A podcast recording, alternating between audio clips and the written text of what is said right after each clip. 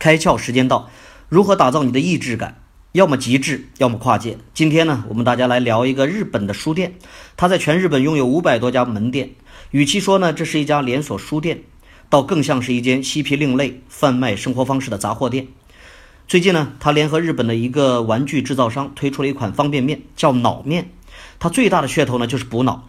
除了在包装上凸显脑的元素之外，面饼也是脑的形状。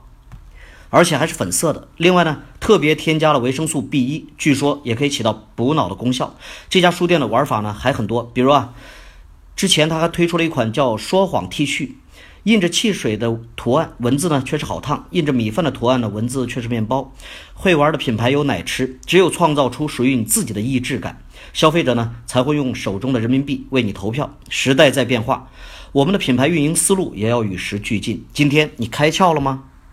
更多节目，请扫描封面二维码，关注公众号“开窍”，和更多小伙伴一起来听故事、开脑洞。